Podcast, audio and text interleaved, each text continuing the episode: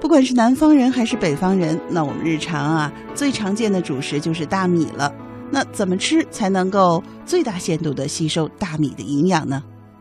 虽然是和每个人健康消化的功能有关，但是呢，也和怎么吃，也就是烹调的技巧密切相关。这里呢，健康之家提供几个原则给您，您听听是不是很有道理？第一个啊，是尽量让我们的米饭色，什么色呢？就是有颜色了，因为白米饭晶莹可爱。但也意味着不含抗氧化物质、维生素的含量低。如果选择有色的米，并且和其他的食品配合米饭，让我们的米饭啊变得五颜六色，就能在很大程度上改善它的营养价值了。比如说呢，在煮饭的时候加入绿色的豌豆、橙色的胡萝卜、黄色的玉米粒，既美观又提供了维生素和类胡萝卜素等抗氧化成分，特别有利于预防眼睛的衰老。再比如呢，选择紫米呀、黑米呀、红米呀和白米搭配食用，也就能提供大量的花青素类的抗氧化成分，帮助预防心血管的疾病。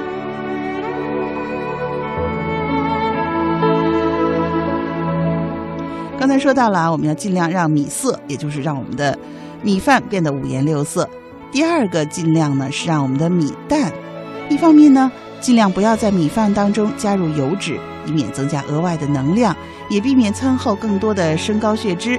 因此呢，炒饭呢最好是少吃。另外呢，加香肠煮饭或者用含有油脂的菜来拌饭，也要尽量的避免。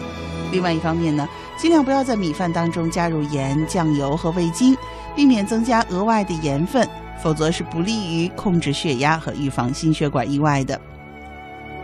不过呢，如果我们加点醋，或者是用紫菜来包饭，或者加入一些蔬菜，那么这种做法是符合清淡的原则的。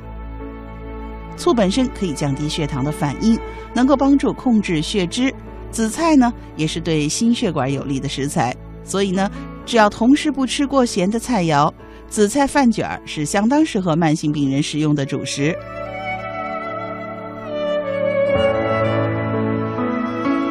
三个原则呢是尽量的让米粗。所谓粗呢，就是尽量减少精白米饭，也要减少吃糯米的食品。它们的血糖反应高，对控制血糖和血脂都十分的不利。只有吃足够多的纤维，才能够有效的降低米饭的消化速度，同时呢，可以在肠道中吸附胆固醇和脂肪，起到降低餐后血糖和血脂的作用。这样呢，也可以让我们吃的时候啊，速度慢一点，食量小一点，这也是有利于控制体重的。实际上，慢性病人大多数都是脂肪超标的类型，控制体重是饮食调整措施的第一要务。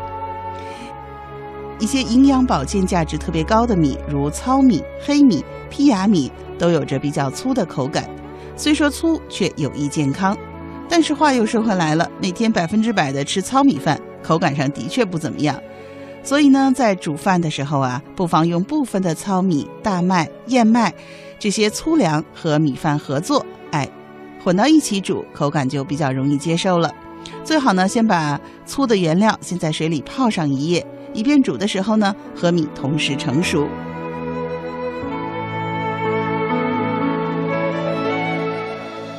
四个原则呢，是让我们的米尽量的乱。在烹调米饭的时候，最好不要用单一的米，而是米、粗粮、豆子、坚果等等一起上。比如说红豆大米饭、花生燕麦大米粥，都是非常适合慢性病人的米食。加入这些食品的材料，一方面增加了 B 族维生素和矿物质，另一方面还能起到蛋白质营养互补的作用，能够在减少动物性食品的同时，保障足够的营养供应。当然，更重要的是，这样做还能有效的降低血糖反应，控制血脂上升。其中，豆类与米的配合最为理想，因为豆中含有丰富的膳食纤维，其中的淀粉消化速度非常的慢，还含有一些延缓淀粉变成葡萄糖的成分，对预防慢性病是非常有效的。米饭的营养吃法能让疾病远离自己。收音机前的爸爸妈妈，平时多注意一些健康的食用方法。希望您更加健康，精神更矍铄。